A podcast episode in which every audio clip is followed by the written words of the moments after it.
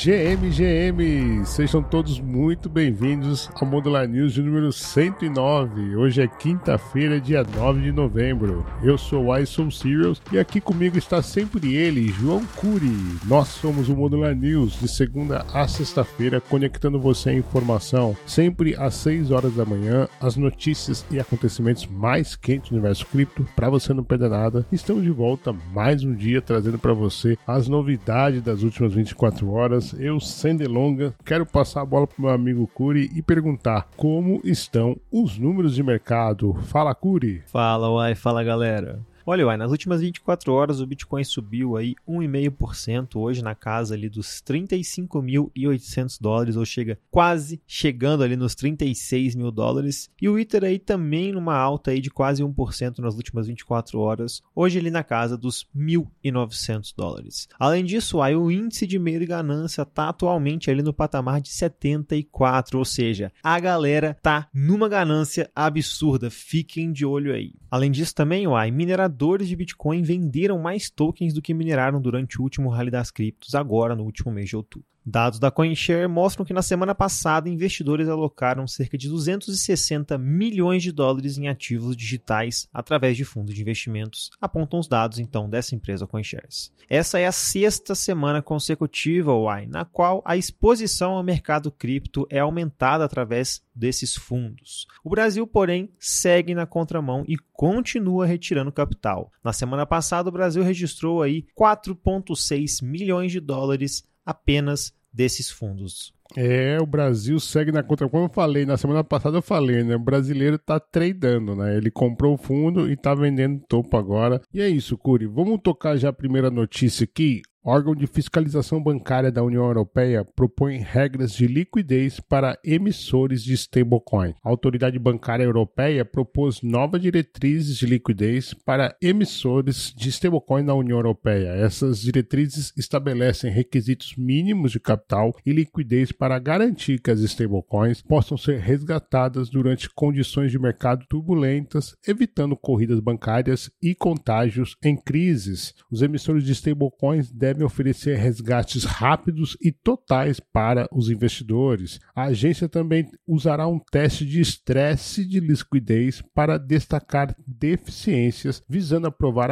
apenas stablecoins respaldadas com um tampão de liquidez suficiente. As diretrizes devem entrar em vigor, Curi, já no ano que vem, com possibilidade de ajustes com base nos resultados dos testes do estresse de liquidez. A proposta está em consulta pública por três meses, com uma audiência agendada para 30 de janeiro de 2024. Tudo que a gente viveu nesses últimos dois, três anos aí fizeram com que isso quase, quase como necessário, né, cara? Acho que a indústria toda aí já entendeu que stablecoins não é brincadeira. A gente viu ali o crash da Terra, Luna, que levaram aí consigo milhares e milhares de dólares. A gente vê recorrentemente stablecoins aí perdendo peg e voltando. Então, é um mercado que uma hora ou outra os reguladores iam olhar e tá chegando essa hora. Mas por outro lado, é como você mesmo trouxe ontem pra gente aqui, traz mais certeza regulatória, o que também pode ser algo muito importante. Falando coisa importante, Uai, olha que notícia. Polygon Labs e Near anunciam aí um provador em ZK para integração em linguagem WASM. Os desenvolvedores da rede Near e Polygon estão colaborando para criar um provador de conhecimento zero chamado de ZK-WASM para blockchains ali que funcionam em WebAssembly. Os permitirá que redes baseadas em WebAssembly se integrem ao ecossistema da Polygon. O ZK-WASM está em desenvolvimento e deve estar disponível no próximo ano e será integrado aí nativamente no kit de desenvolvimento de cadeias da Polygon ou Polygon CDK, permitindo então que os desenvolvedores criem redes blockchains personalizadas com base nos parâmetros iniciais. É o famoso conjunto de ferramentas. Essa integração possibilitará uma maior integração entre a NIR e também a Ethereum, melhorando até mesmo a liquidez. Além disso, o ZK-WASM melhorará a eficiência dos validadores na rede NIR, aumentando a escalabilidade e a descentralização. Isso faz parte dos esforços da Polygon para construir um ecossistema multi-chain que eles apelidaram ali uai, de Polygon 2.0, a camada da internet.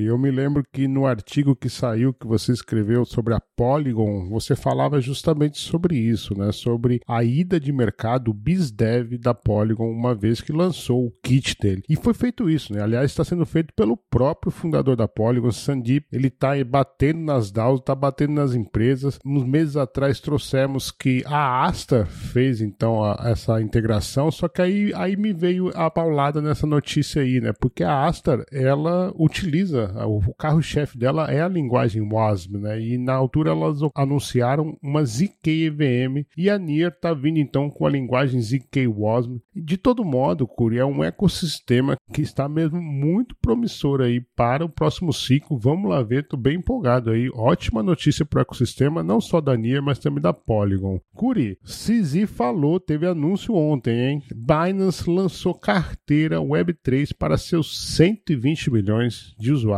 Na conferência Binance Blockchain Week em Istambul, o CEO da Binance, o CZ, fez o anúncio da carteira que estará disponível por meio da app da Binance, facilitando então o armazenamento de ativos digitais. A carteira utiliza uma computação multipartidária para dividir as chaves privadas do usuário em três partes, que segundo eles, Curi, aumenta a segurança e permite também a autocustódia. Uma das partes ficará no dispositivo do usuário, ou seja, na app, a outra ficará com a Binance e a última ficará criptografada em um serviço de nuvem como a Google Cloud ou iCloud. A carteira Web3 da Binance, falou o Cizi, diminui as barreiras de entrada para os usuários alcançarem a autocustódia total de seus ativos e é um ponto importante e conveniente para o empoderamento DeFi. Em última análise, continuou o CZ, nossa prioridade é garantir que os usuários possam explorar a Web3 conosco dentro de um ambiente amigável e protegido. Cabe lembrar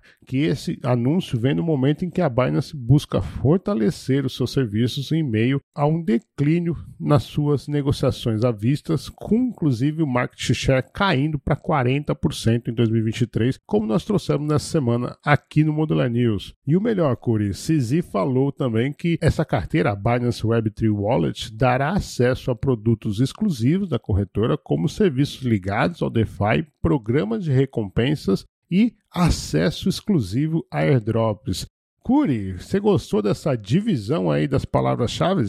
Olha, Uai, não sei não, viu, cara? Mas, por outro lado, apesar de todas as inseguranças e incertezas que eu ainda tenho com tudo isso, são novidades aí que simplificam para o usuário final, né? E a gente está vendo muitas wallets focando nisso, né, em oferecer uma, uma, experiência mais simplista. A gente todo dia aqui quase reclama da MetaMask, a gente brinca nas nossas lives lá, inclusive estamos utilizando a Reb na semana do airdrop e quem sabe aí novos players não vão surgindo com uma experiência ainda melhor, uai. Seguindo então o Modular News de hoje, emissora de stablecoins Circle avalia abertura de capital em 2024. A Circle, então, emissora da stablecoin USDC, está considerando uma possível oferta pública inicial, famoso IPO, para o início de 2024, de acordo com fontes lá da Bloomberg. A empresa que havia fechado um acordo, então, para uma fusão com a Concord Acquisition em julho de 2021 foi avaliada na época em cerca de 4,5 bilhões de dólares. Mas o negócio não se concretizou. A empresa tinha sido avaliada em 9 bilhões de dólares em fevereiro de 2022, após revisar então seu acordo de fusão com essa empresa. No entanto, a capitalização de mercado do SDC caiu 56% desde essa data, passando aí de 55,9 milhões de dólares para cerca de 24,6 milhões. A Circle recebeu investimentos de empresas gigantes como BlackRock, Fidelity, Goldman Sachs, General Catalyst Partners e Marshall Wace. Seria um baita de um IPO, hein, Uai? Poxa, essa daí pegou de surpresa, né? Bem interessante esse movimento. A Circle não tá parada. Essa, essa é uma verdade, né? A gente achou que estava meio que dominado para Tether, se consolidando tal. Mas a verdade é que a Cico está trabalhando muito nesse inverno e aí uma ótima notícia aí para alavancar ainda mais os seus planos de expansão. Baita notícia, quem ganha com certeza é o ecossistema, Curi. E a última aqui, olha, o tempo na OpenSea está fechando, viu? Investidor da OpenSea reduziu o valor de participação sobre a empresa em 90%. A empresa de investimentos em tecnologia dos Estados Unidos, Coatue Management, reduziu sua participação na plataforma de NFT OpenSea em 90%, diminuindo o valor do investimento inicial de 120 milhões de dólares para 13 milhões de dólares. Isso indica uma redução no valor da OpenSea de 1,4 bilhão de dólares, Corey. A Coatue também reduziu seu investimento no provedor de pagamentos de Web3 MoonPay também em 90%. Vale lembrar que em janeiro de 2022 a OpenSea levantou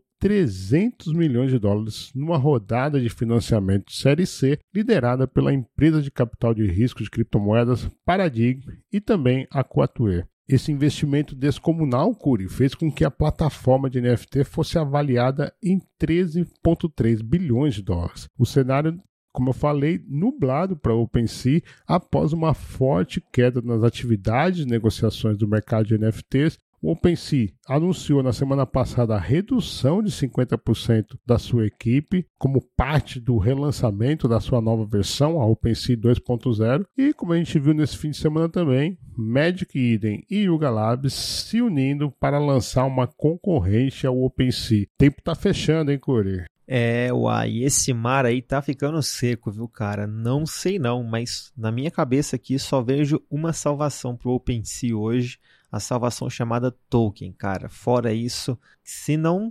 conseguir se salvar disso aí, não sei não se chega até no próximo Bull, viu? Aí olha que já chegou a ser o maior marketplace de NFTs. Uai, mas já vamos puxar o bate-bola que o juiz já apitou. Ripple e Onafric estabelecem uma parceria para criar novos corredores de pagamento entre 27 países africanos, Austrália, Reino Unido e o Conselho de Cooperação do Golfo. É, a Ripple nesse bear market também foi muita notícia aqui no Modular News e ainda tem outra da Ripple aqui, tá? A HSBC se associou a Metaco, uma empresa de propriedade da Ripple, para lançar uma plataforma de custódia de títulos tokenizados para institucionais, Curi. E falando em institucionais, uai, o gerente geral do Banco de Compensações Internacionais instou os bancos centrais a liderar a inovação na área das moedas digitais dos bancos centrais, as famosas CBDCs. Comissão de Valores Mobiliários do Brasil e Associação Brasileira das Entidades de Mercado Financeiros e Capitais, a Ambima, incluíram inovação e sustentabilidade em um acordo de educação financeira. A OKX nomeou Guilherme Sacamone como gerente geral no Brasil, visando fortalecer a sua posição na América Latina. Brasil ganhando mais respeito de corretoras, hein, Uai? Pois é, cara. Brasil, a gente já tá falando. Aliás, desde o It Denver, né? Vocês voltaram falando, pô, o pessoal tá querendo mesmo a América Latina. E eu tenho outra notícia do Brasil aqui, dessa vez a Visa. Anunciou um investimento no mercado de RWA, tokens de ativos reais, no Brasil, liderando uma rodada na pré-série do AgroToken, uma empresa focada na tokenização de commodities agrícolas. Olha só que interessante, uai. A rede de ATMs de Bitcoin em El Salvador receberá uma atualização para a Lightning Network. Robinhood planeja expandir suas operações na Europa, enfrentando uma queda na receita no terceiro trimestre, atribuída então à redução de valores de negociação de criptomoedas na plataforma. O jogo baseado em blockchain Illuvium ganhou popularidade com sua listagem na Epic Games Store, que atinge milhões de jogadores de PC e também aí nos dispositivos móveis, vai. É, era o que faltava adesão, né? Olha, hoje é quinta-feira e quinta-feira é o quê? É dia de vir ele, Lipe, para trazer uma análise de mercado de NFTs. Fala comigo, Lipe. Salve, salve família modular! Fala comigo, meu querido Why So Serious! Muito bom dia!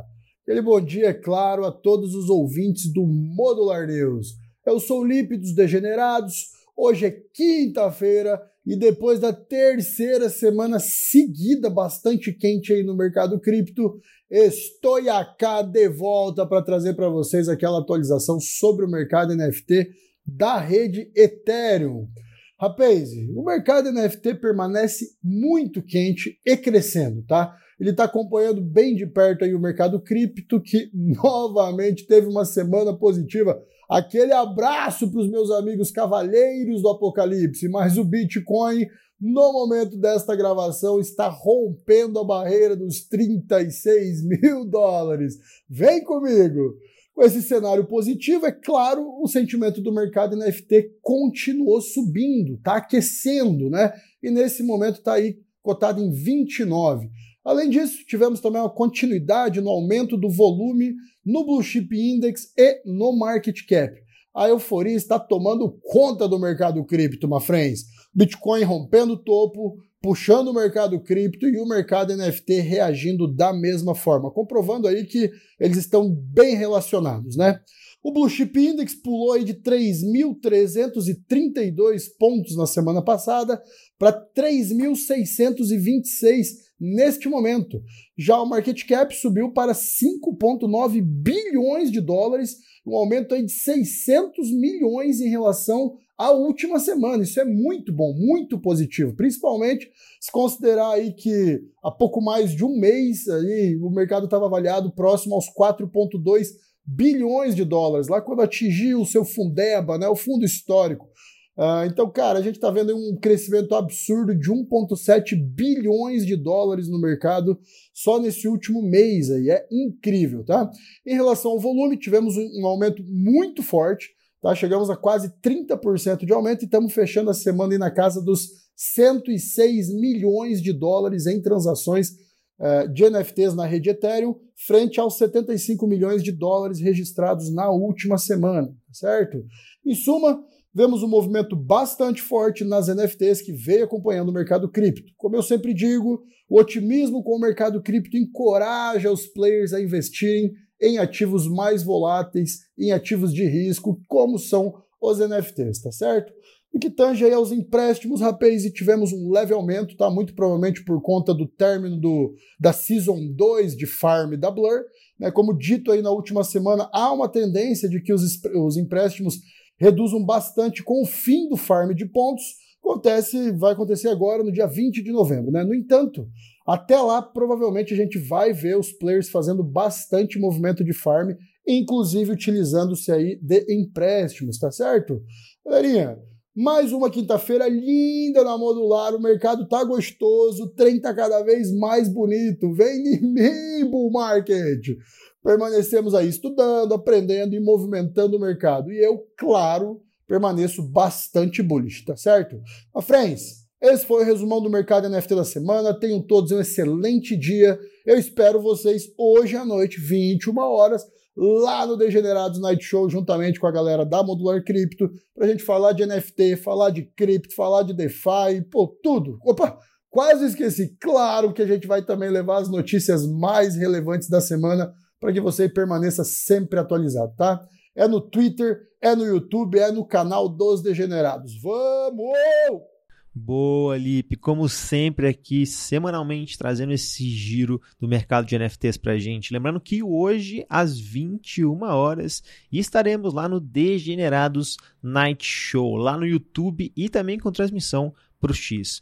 Uai, as notícias por hoje é só, mas ainda tem uns recadinhos pra gente dar pra galera, né? Se você tá embaixo de uma pedra, não tá acompanhando o que tá acontecendo aqui na Modular, a gente tá fazendo a semana Airdrop. Todos os dias dessa semana a gente tá fazendo uma live 19 horas farmando airdrops ao vivo em uma carteira pública que contém mais de 4 Ethers, uai. Ontem foi dia de ZK Sync e Starknet. Deu até confusão lá no NFT, né, Curi? Deu, não, superou as expectativas. É o famoso superou as expectativas. Enfim, um ecossistema que está sendo novo, está sendo construído. A gente está trazendo bastante coisa. Mas foi muito legal ali essa interação. Lembrando que hoje, às 19 horas, antes do Degenerado Night Show, continua a semana airdrop modular e a gente vai ter Zora, Manta Pacific e Aevo.